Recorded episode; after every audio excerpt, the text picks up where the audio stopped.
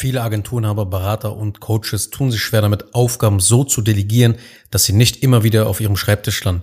Und gerade wenn man die ersten Mitarbeiter eingestellt hat, kann dies eine große Wachstumsbremse sein, weil das Micromanagement und das ständige Anweisen der Mitarbeiter zu einem unfassbar großen Zeitfresser im Alltag wird.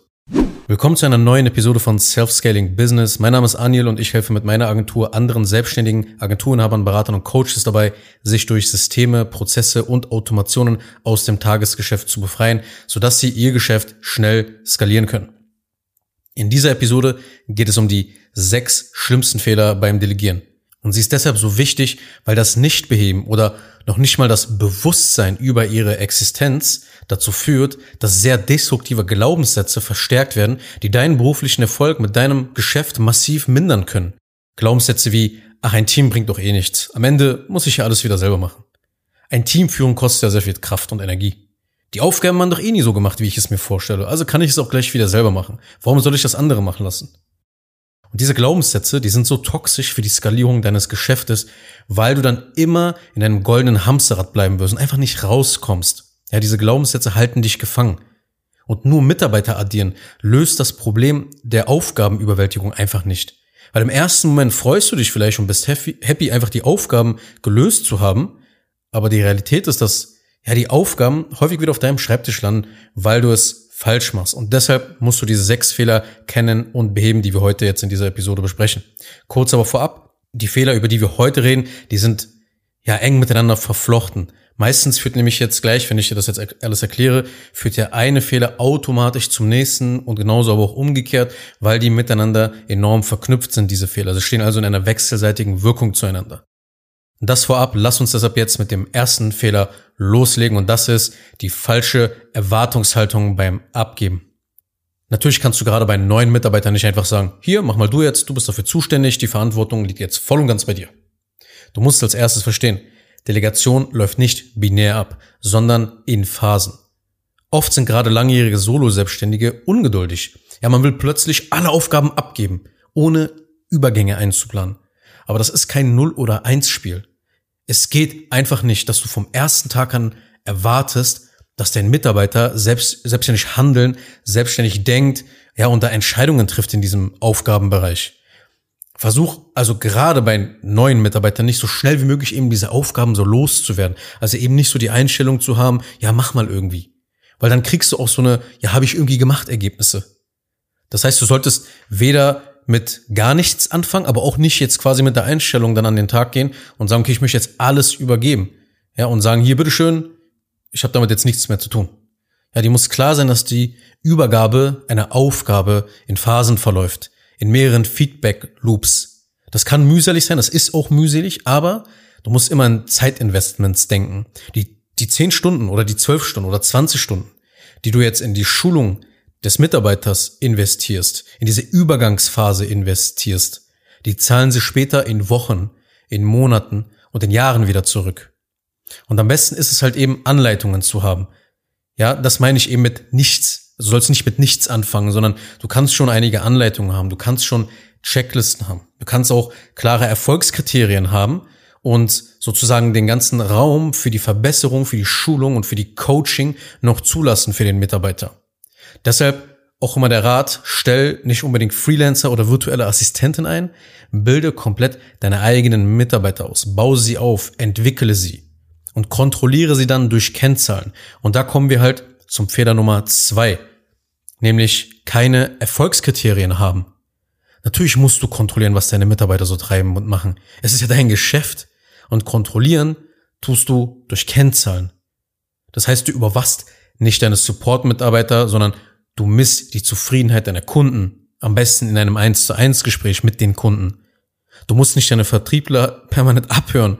Schau dir einfach ihre Zahlen an. Ja, das ist mit den Erfolgskriterien gemeint. Du musst quasi Qualitätsstandards festlegen, damit die Arbeit überhaupt bewertet werden kann. Und die Qualitätskontrolle, nachdem du die Ergebnisse bewertest, die erfolgt halt eben über diese Kennzahlen und über die Kriterien. Und die müssen festgelegt werden. Ja, welche Standards müssen bei der Abarbeitung der Aufgabe eingehalten werden? Das muss der Mitarbeiter wissen. Das muss definiert sein, weil nur dann kann wirklich effektiv abgegeben werden. so weiß dein Mitarbeiter, was bei dieser Aufgabe ja auch zählt und was hier quasi wichtig ist, was dir wichtig ist, was in dem Geschäft wichtig ist. Und du hast halt die Erfolgskennzahlen, um die Qualität einzuschätzen, die Qualität der Arbeit deines Mitarbeiters einzuschätzen. Und du bekommst eben zusätzlich durch diese Kennzahlen permanent Feedback auch über die Leistung und die Produktivität in deinem Geschäft.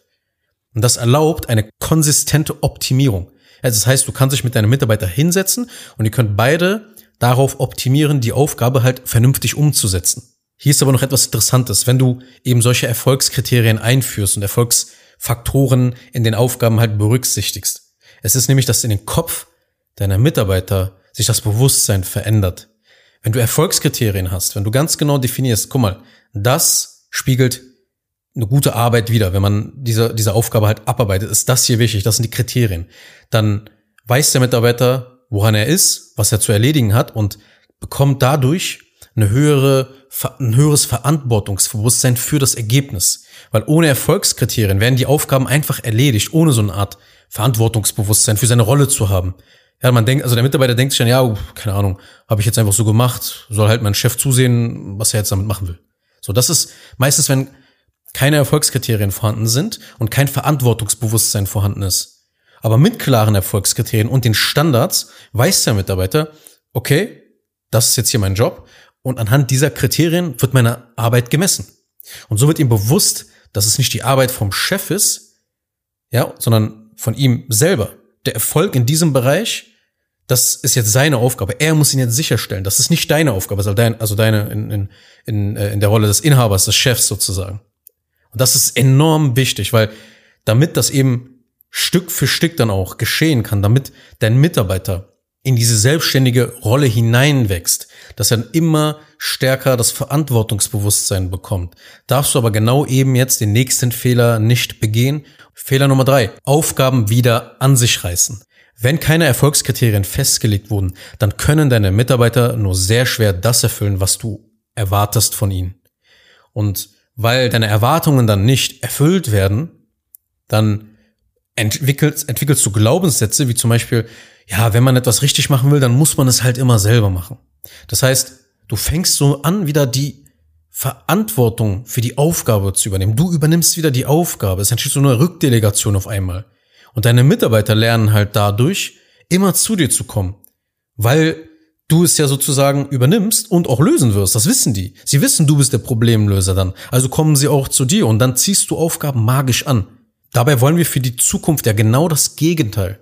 Die Mitarbeiter sollen selbst die Probleme in ihrer zuständigen Rolle in deinem Geschäft ja möglichst eigenständig lösen. Deswegen vermeide unter allen Umständen eine Rückdelegation.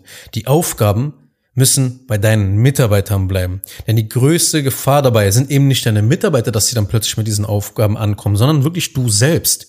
Wenn du solche Glaubenssätze eben fütterst und nährst. Wenn du eben halt nicht zum Beispiel Erfolgskriterien einsetzt. Weil wenn du dich dazwischen schaltest, dann gibst du deinen Mitarbeitern nicht die Chance, sich zu entwickeln und gleichzeitig bindest du wieder deine Arbeitszeit in diesen Prozess hinein. Und diese Zeit, die fehlt dir halt dann woanders. Coache deine Mitarbeiter vielmehr, die Aufgaben richtig zu machen. Entwickle deine Mitarbeiter. Erstell zum Beispiel weitere Anleitungen, weitere Schulungsmaterial. Frag dich immer, ist mein Mitarbeiter kompetent genug, die Aufgabe auszuführen? Und falls nein, was müsste gegeben sein, damit er die Aufgabe ausführen kann? Zum Beispiel, du könntest dann halt weitere Videos erstellen, damit der Mitarbeiter kompetenter wird in dieser Sache. Oder lass deinen Kameramann von mir aus dich bei der Ausführung aufnehmen. Ja, ne, oder nimm halt selber dein Smartphone und dann mach halt selber das Video. Ist egal. Es kommt ja auch auf die Tätigkeit ein bisschen an. Aber du weißt, was ich meine. Ja, weitere Schulungsmaterial zur Verfügung stellen, damit Leute einfach kompetenter werden, die Sache besser auszuführen. Das ist viel besser, statt die Aufgabe selber zu übernehmen. Ja, wenn du als allererstes dich einfach fragst, okay, vielleicht fehlt da einfach irgendwas, was der Mitarbeiter noch nicht machen konnte, weil da einfach gewisse Anleitungen noch fehlen. Und eine zweite Sache, die du machen kannst, ist, dass du dir Fragen, dass du den Mitarbeiter Fragen stellst, damit er selber nachdenkt und selber die Lösung findet. Auch wenn du die Lösung weißt, nicht ihm sofort sagst, was er zu tun hat, weil dann entsteht wieder das gleiche Problem, dass die Leute immer zu dir kommen, dass dein Team immer zu dir kommt, wenn es ja irgendwo ein Problem gibt. Du könntest zum Beispiel Fragen stellen, wie zum Beispiel, wie könnte denn der nächste Schritt aussehen? Was würdest du denn jetzt als nächstes vorschlagen? Und wenn dein Mitarbeiter eben nicht auf Anhieb die Lösung findet, dann kannst du von mir aus einen Termin vereinbaren oder sagen, okay, dann lass das mal am nächsten Tag halt abquatschen und dann kann er dir die Lösungsvorschläge präsentieren. Aber niemals wieder die Aufgaben annehmen und selber machen. Abgegebene Aufgaben müssen bei deinen Mitarbeitern bleiben.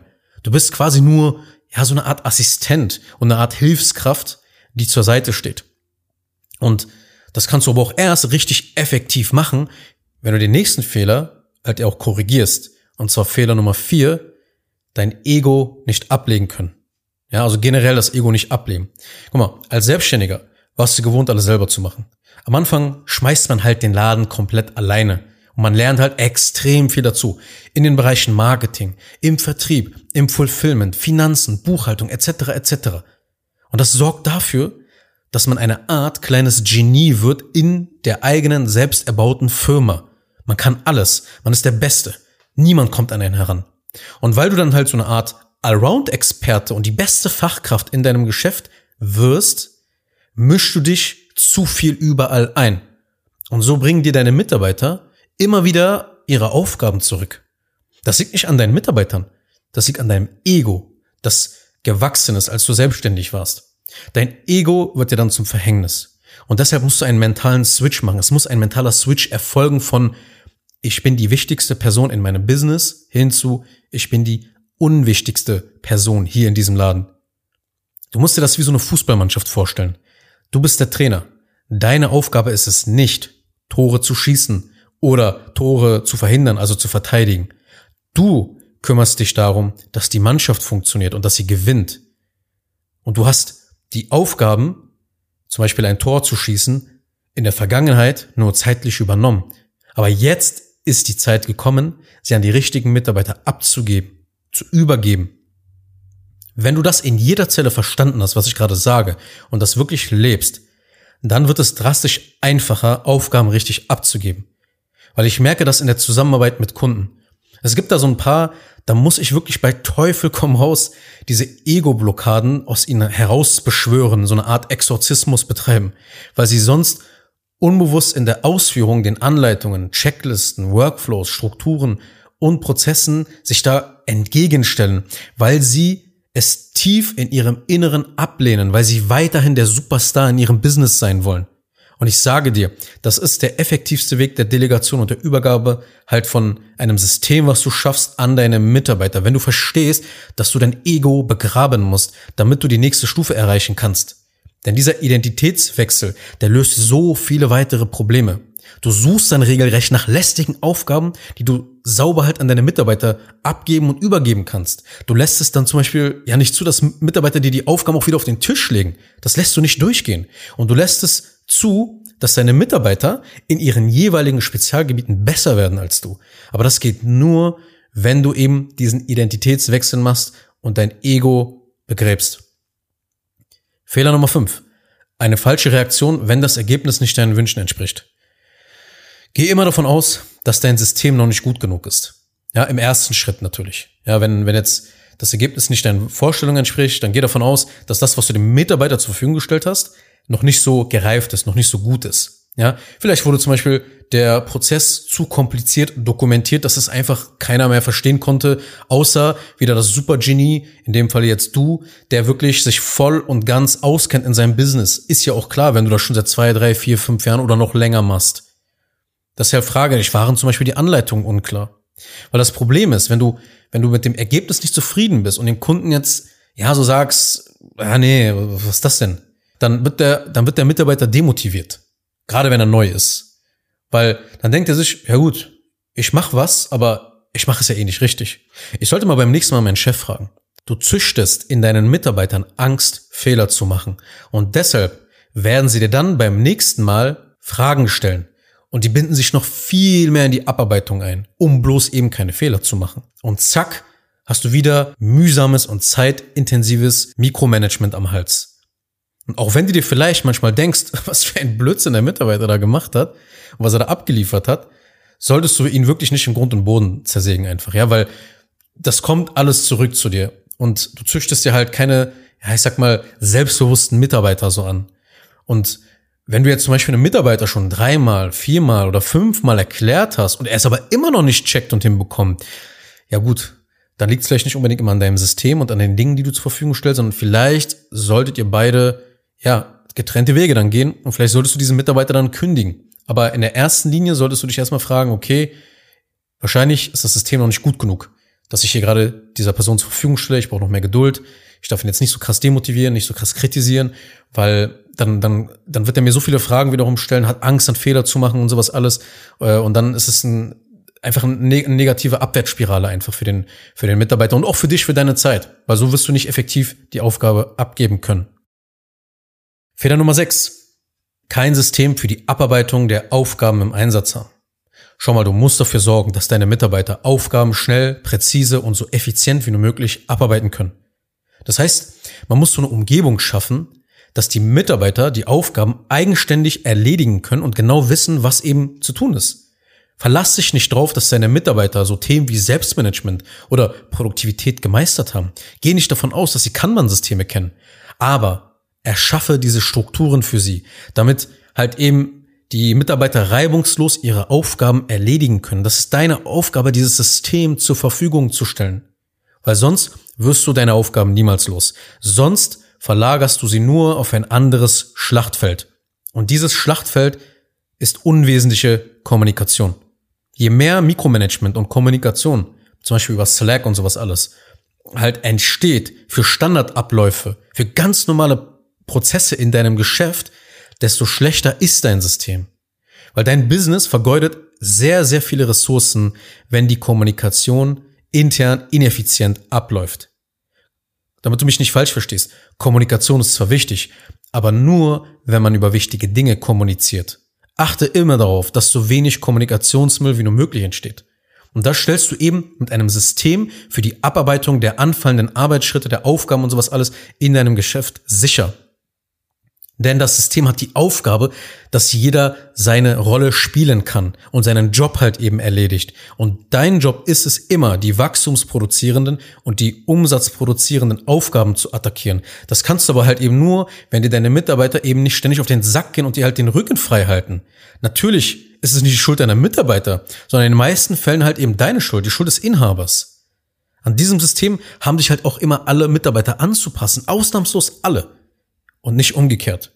Deine Mitarbeiter müssen lernen, sich präzise an deine Anleitung, die du, die du zur Verfügung stellst, die Checklisten, die ganzen Workflows und sowas alles, die du zur Verfügung stellst, daran wirklich zu halten. Sie haben sich an das System halt anzupassen und nicht umgekehrt. Also fassen wir mal diese Episode zusammen. Du hast sechs Fehler kennengelernt. Fehler Nummer eins, falsche Erwartungshaltung beim Abgeben von Aufgaben. Fehler Nummer zwei, keine Erfolgskriterien haben für diese Aufgaben. Fehler Nummer drei, Aufgaben wieder an sich zu reißen, also eine Rückdelegation selber von sich aus zuzulassen. Fehler Nummer vier, sein Ego nicht ablegen können. Fehler Nummer fünf, eine falsche Reaktion, wenn das Ergebnis nicht deinen Wünschen entspricht und dadurch züchtest du dir quasi immer mehr Mikromanagement selber an. Fehler Nummer sechs, kein System für die Abarbeitung der Aufgaben im Einsatz haben. Ich hoffe, diese Episode hat dir ja einige Aha-Erlebnisse gegeben, wenn du jetzt ein Team hast, wenn du gerade vielleicht ein Team aufbaust, deine ersten Mitarbeiter eingestellt hast und gemerkt hast, hä, irgendwie habe ich jetzt aber nicht mehr Zeit, irgendwie ist das viel, viel anstrengender mit, mit den ganzen Mitarbeitern und du bist irgendwie total verwirrt, dann hoffe ich, dass dir diese Episode geholfen hat. Wenn das der Fall ist, dann teile sie gerne, diese Episode mit deinen Freunden oder mit anderen Agenturenhabern, Beratern und Coaches, die du kennst. Abonniere diese Show, wenn du das noch nicht getan hast. Und wenn du mehr darüber erfahren willst, dann solltest du meine Seite zenginconsulting.de besuchen und ein kostenfreies Erstgespräch vereinbaren. Ansonsten wünsche ich dir jetzt einen wundervollen Tag und wir hören uns in einer der nächsten Episoden wieder. Kurz noch eine Sache zum Schluss. Wenn dir diese Podcast-Episode gefallen hat, dann tu bitte Folgendes. Abonniere diese Show, wenn du das noch nicht getan hast, sodass du keine weitere Folge mehr verpasst. Wenn du jemanden kennst, für den diese Inhalte spannend sein könnten, dann empfehle doch bitte auch meinen Podcast weiter. Und über eine 5-Sterne-Bewertung dieser Folge auf Apple Podcasts oder auf Spotify würde ich mich natürlich auch sehr freuen. Falls du wissen willst, ob du für eine Zusammenarbeit mit mir geeignet bist, dann besuche jetzt zengin-digital.de und buche ein kostenloses Erstgespräch.